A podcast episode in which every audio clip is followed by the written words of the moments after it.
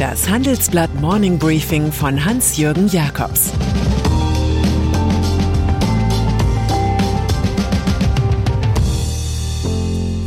Guten Morgen allerseits.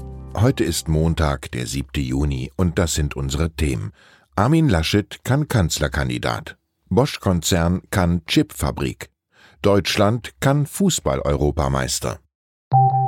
Nach einer kurzen Unterbrechung geht es gleich weiter. Bleiben Sie dran. Sie leben Fairness, Kultur und Werte?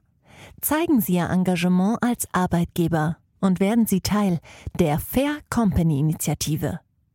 Mit der Fair Company Initiative zeichnet das Handelsblatt Unternehmen aus, die insbesondere Berufseinsteigern und Young Professionals ein faires, attraktives Arbeitsumfeld bieten.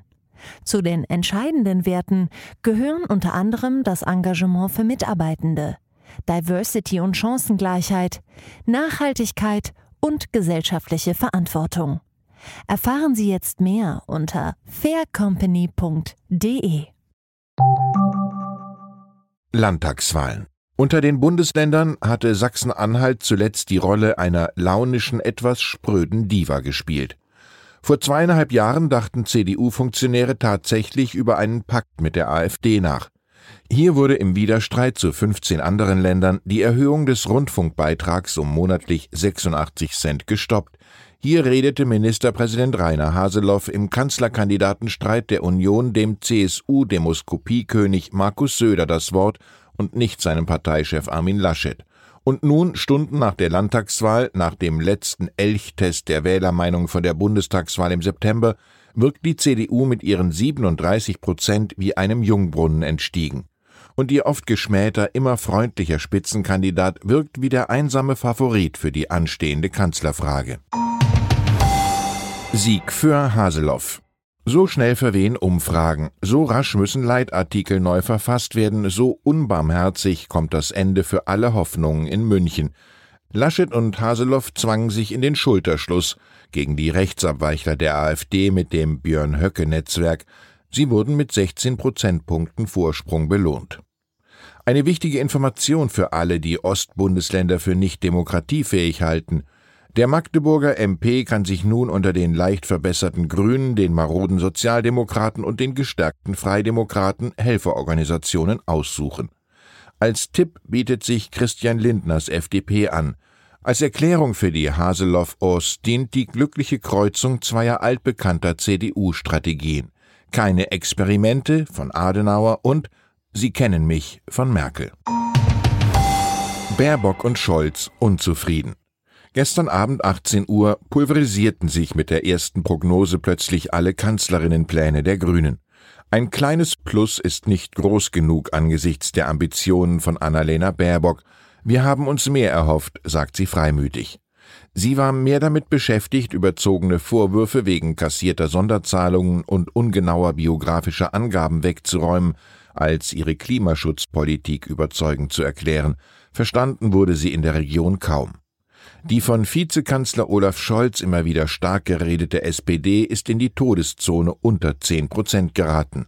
Zur Erinnerung, sie hat immerhin von 1994 bis 2002 mit Reinhard Höppner den sachsen-anhaltinischen Landesvater gestellt. So lange ist das auch nicht her.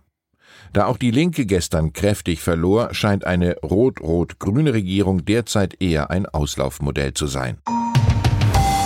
Globale Mindeststeuer. Der Jubel über eine globale Mindeststeuer von 15 Prozent für Konzerne könnte allzu verfrüht sein. Erstens ist nicht der G7-Kreis zuständig, sondern die G20 und die OECD, und zweitens komme es auf die Bemessungsgrundlage an, warnt unser Experte Martin Greive. Der Guardian rechnet vor, dass ausgerechnet Amazon sehr leicht davonkommen könnte. Die Minimum Tax soll offenbar nur für jene Big Multis anfallen, die mehr als 10% Rendite haben. Der E-Commerce-Gigant von Jeff Bezos aber kam zuletzt nur auf 6,3%. Es könnte also alles beim Alten bleiben. 2020 verkauften die Amerikaner über ihre Luxemburger Tochter Waren für 44 Milliarden Euro in Europa, zahlten aber null Körperschaftssteuer. Nachgiebigkeit gegen Unverschämtheit führt doch immer zuletzt zum Bruch und es ist besser und anständiger gleich zu brechen, empfahl Theodor Fontane. Halbleiter. Für den Bosch-Konzern ist es ein besonderer Tag. Der Autozulieferer eröffnet heute seine neue Chipfabrik in Dresden. Es ist das größte Einzelinvestment in der Firmengeschichte. Außerdem seit fast zwei Jahrzehnten der erste Bau eines Halbleiterwerks in Europa. Aufsichtsratschef Franz Fehrenbach und CEO Volkmar Denner sehen es als Notwendigkeit, dass Europa in Spezialbereichen dieses Markts führend ist.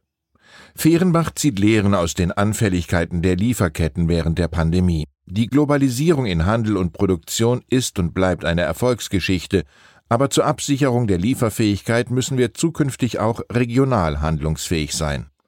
Bei der verschärften Klimapolitik der Bundesregierung, die nach einem Rüffel aus Karlsruhe einsetzte, meldet der Chefaufseher Zweifel an. Die Politik verschärft zwar umgehend erneut die Ziele, sagt aber mit keinem Wort, mit welchen Maßnahmen und Instrumenten diese Reduktion realistisch stattfinden kann. Das finde ich sehr unglücklich, zumal der Green Deal grundsätzlich völlig richtig ist. Denner wiederum hält sein Unternehmen im Zukunftsmarkt der Autosoftware im Kampf gegen Microsoft oder andere Tech-Konzerne für konkurrenzfähig. Wir haben in der Vergangenheit gezeigt, dass uns auch Technologiesprünge gelingen. Bosch kam aus der Feinmechanik. Künftig wird sich das Auto immer mehr zum IoT-Knoten entwickeln. In der neuen Welt werde, so der Manager weiter, keine einzelne Firma dominieren. Bosch hat den Anspruch, auf Augenhöhe mit den neuesten Entwicklungen zu sein. Das sollte auch der Anspruch der europäischen Politik sein, wenn sie eine gewisse digitale und technologische Souveränität entwickeln will. Mit dem Gründer Robert Bosch weisen wir darauf hin, jeder Erfolg ist doch nur ein Wurf zum nächsten Ziel. Und dann sind da noch die Junioren-Nationalspieler des Fußballlandes Bundesrepublik.